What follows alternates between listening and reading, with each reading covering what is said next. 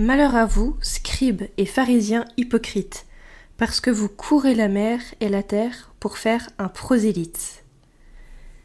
Cette parole de Jésus rapportée dans l'Évangile selon saint Matthieu a souvent servi de support à la thèse d'une mission juive qui consisterait en un prosélytisme actif. Le mot prosélyte vient du grec prosélytos, qui signifie celui qui est venu s'adjoindre à, tandis que le mot prosélytisme est un mot moderne qui renvoie à l'acte de faire venir à. Il y a donc un déplacement de l'attitude active entre le prosélyte et le prosélytisme, du candidat au prosélytat à la communauté qui veut attirer le prosélyte. Dans la Torah, il n'est pas mentionné de mission de conversion. Ce qui est mentionné est le témoignage que Israël doit apporter aux nations. Israël doit les éclairer et c'est ce témoignage d'ailleurs qui exerce un attrait. La Mishnah, on l'a vu, elle découle d'une longue tradition d'exégèse de la Torah, avec des interprétations diverses qui ont été établies oralement par le judaïsme rabbinique et qui ont pour but une remise en ordre du judaïsme par une fixation de règles qui s'adaptent aux réalités changeantes. Et cette remise en ordre, elle vise plusieurs domaines et institutionnalise notamment le rite d'accession au prosélytat. En fait, il s'agit de se demander dans quel but les rabbins établissent ce rite d'accession. Quelles en sont ses formes et surtout quelles sont les conséquences pour le converti?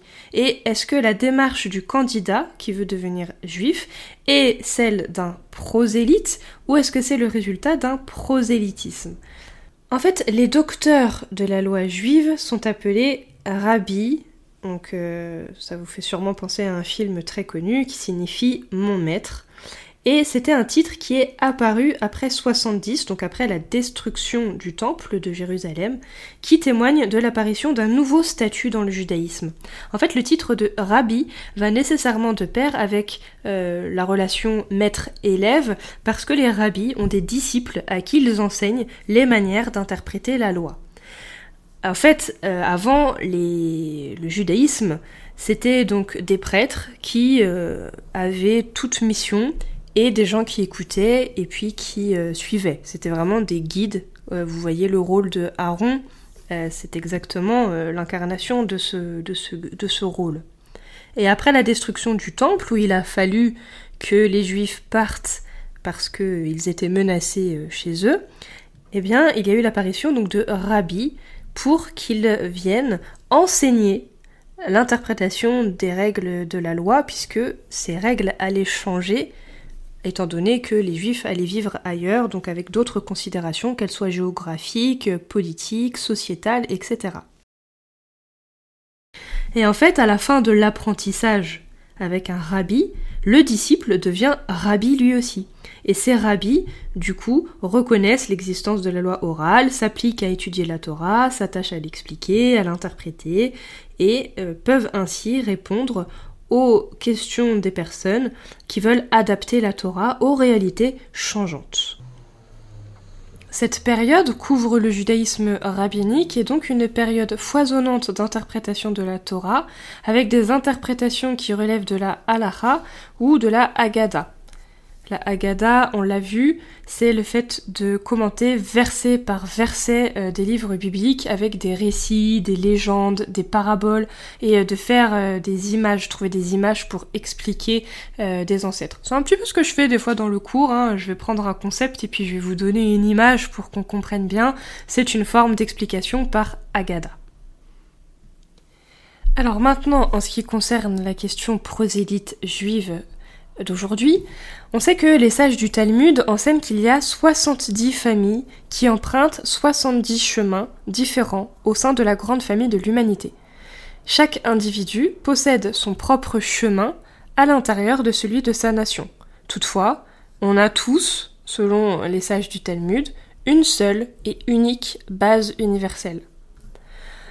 À l'aube de l'histoire humaine, quand Dieu a créé la terre, le monde, l'homme, etc.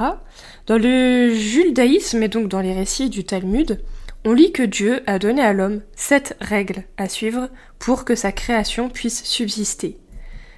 Ces lois ont été données à Noé ainsi qu'à ses enfants, et donc puisque vous savez que après le déluge, il n'y avait plus d'humains sur terre, mis à part ceux qui étaient dans l'arche, donc Noé et sa famille.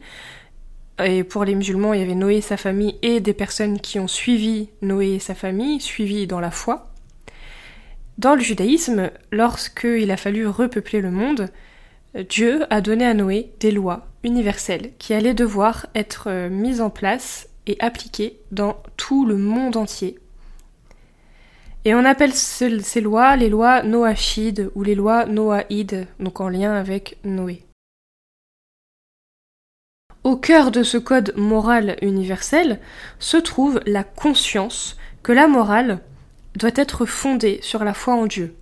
À moins de reconnaître qu'il existe un pouvoir supérieur envers lequel nous sommes responsables et qui observe et connaît nos actions, on ne peut pas transcender euh, d'après euh, ces lois, l'égoïsme de notre caractère et la subjectivité de notre intellect. Donc si l'homme lui-même devait être le juge ultime de ce qui est bien ou mal, alors euh, ce qui serait bien pour cet individu serait ce qu'il ou elle désire, quelles qu'en soient les conséquences pour les autres habitants de la planète. On le voit très très bien aujourd'hui. On a cet exemple avec les commentaires sous quelques publications sur les réseaux sociaux, n'est-ce pas? Ou quand il y a une mesure, il y a des personnes qui vont trouver que c'est mal parce que ça ne les arrange pas ou que ça ne correspond pas à leur code moral, d'autres qui vont dire que c'est bien parce que ça les arrange ou que ça correspond à leur code moral. Maintenant, l'avantage de cette première loi, c'est que dans le judaïsme en tout cas, il est précisé que l'humain étant de toute façon euh, intéressé par ce qui l'arrange et par ce qui ne lui fait pas du tort à lui, n'est pas capable de juger de manière objective. Donc, existe le fait de penser qu'il existe un pouvoir supérieur qui se trouve dans Dieu, cela euh, est la première loi et celle qui peut faire en sorte que d'une manière universelle, cela arrange tout le monde. En fait, elles sont vraiment dans le but de charger chaque être humain sur cette terre pour construire sa vie spirituelle, sa vie morale, ainsi que sa vie pratique. Donc par exemple, il est précisé de reconnaître qu'il n'y a qu'un seul Dieu, donc il peut être juge, etc., mais aussi qu'il ne faut pas remplacer cet être suprême par des idoles, euh, et que ces idoles ne soient pas ni d'autres créatures, ni nous-mêmes. Ça inclut donc des actes comme la prière, l'étude, la méditation, mais aussi le rejet de l'égoïsme, du, fait d'être centré sur soi-même ou de mettre des humains, d'autres humains, sur un piédestal. Ainsi, on reconnaît qu'on est tous au même niveau et donc qu'il euh, n'y a pas d'être supérieur mis à, part Dieu. la deuxième loi euh, noaïde, c'est le fait de respecter Dieu quelle que puisse être la mesure de la frustration, de la colère ou du fait que l'on n'accepte pas une règle, etc., il ne faut pas laisser éclater cette colère, cette frustration, etc., en blasphémant le nom de Dieu. Donc la première loi, c'est de reconnaître qu'il y a un Dieu. La deuxième loi, c'est le fait de ne pas blasphémer contre Dieu. C'est plutôt euh, actuel. La troisième loi, c'est de respecter la vie humaine, parce que tout être humain est un monde entier, et selon le principe noachide ou noaïde, sauver une vie, c'est sauver le monde entier, et détruire une vie, c'est détruire un monde entier. Ainsi, aider les autres à vivre, c'est donc corollaire à ce principe. La quatrième loi, c'est le fait de respecter l'institution du mariage. Le mariage qui est un acte divin par excellence, euh, qui doit être par contre entre un homme et une femme parce que c'est le reflet de l'unité de Dieu, de sa création et le cadre pour avoir des enfants. C'est pour ça que euh, il est entre un homme et une femme, c'est parce que euh, il faut avoir une famille, avoir des enfants et donc c'est possible physiquement entre un homme et une femme. Le point numéro 5, c'est le fait de respecter les droits ainsi que la propriété d'autrui. Il faut être honnête dans toutes les entreprises commerciales et compter sur Dieu plutôt que sur des manigances pour exprimer notre confiance en Dieu et pour respecter ce que l'autre a acquis et ce que nous n'avons pas acquis. Ça oblige à euh, avoir euh, de l'humilité, de la patience, ne pas être envieux et ça revient aussi un des dix commandements sur le fait de ne pas convoiter les biens d'autrui. La loi numéro 6, c'est le fait de respecter les créatures divines. À l'origine, il était d'ailleurs défendu à l'homme de consommer de la viande et après le déluge, cela fut autorisé, avec une mise en garde de ne pas causer de souffrance inutile à une quelconque créature. Ce point-là, on le trouve donc dans les explications talmudiques, et donc ainsi, euh, aujourd'hui, les humains peuvent consommer de la viande, mais ne doivent pas causer de souffrance inutile à une créature. Ça, c'est pour la manger, mais c'est également lorsque l'on vit avec des créatures, lorsque on a des, des, des, des animaux, des bêtes avec nous, elles doivent être respectées. Enfin, la septième loi, c'est de maintenir la justice. La justice est l'affaire de Dieu, mais il nous a imparti le devoir d'édicter des lois nécessaires et de veiller à leur application dans tous les domaines possibles. Et donc le fait d'avoir un pays dans lequel il y a un tribunal fait en sorte de maintenir la justice. Donc la septième loi, c'est le fait d'avoir un pays dans lequel il y a un tribunal pour faire en sorte de maintenir la justice. Donc en gros, dans le judaïsme, avec ses lois noachides, il y a des interdictions générales que l'on retrouve après euh, un peu partout, comme l'interdiction de l'idolâtrie, du blasphème, de l'homicide, des relations sexuelles illicites, du vol et le commandement actif d'établir des institutions qui sont chargées de rendre la justice. En fait, on sait aussi que dix générations d'humanité, depuis celle de Adam jusqu'à celle de Noé, s'étaient révoltées délibérément contre ces lois divines, et parce qu'elles existaient depuis le début de la création, et à la suite de cette transgression, Dieu a puni l'humanité avec le déluge. Noé et sa famille, ainsi que tous les animaux, les autres créatures vivantes qu'ils avaient embarquées à bord de l'arche avant le déluge, sont restés dans l'arche, et ensuite, quand ils sont sortis, ils ont mis le pied sur le sol ferme. Et Noé s'est rendu au mont Moria, qui est situé dans ce qui deviendra plus tard euh, bah, la terre d'Israël, et il y a construit un hôtel et il y a offert un sacrifice. C'est ainsi que Dieu ordonna, parce qu'à la base, il y avait donc six lois. Vous avez vu que quand j'ai dit au début les interdictions générales, il n'y avait pas celle du respect des animaux. C'est après ce moment-là que Dieu a ajouté ce septième commandement avec l'interdiction de consommer euh, un animal euh, vivant, par exemple, ou de faire en sorte que cet animal ne soit pas respecté. C'est donc suite à l'ajout de cette septième loi que l'ensemble est devenu ce qu'on appelle donc les Sheva Mitzvot Noirs, les sept lois de, des enfants de Noé, ou aussi, donc comme j'ai dit, cette loi Noaïde ou Noachide.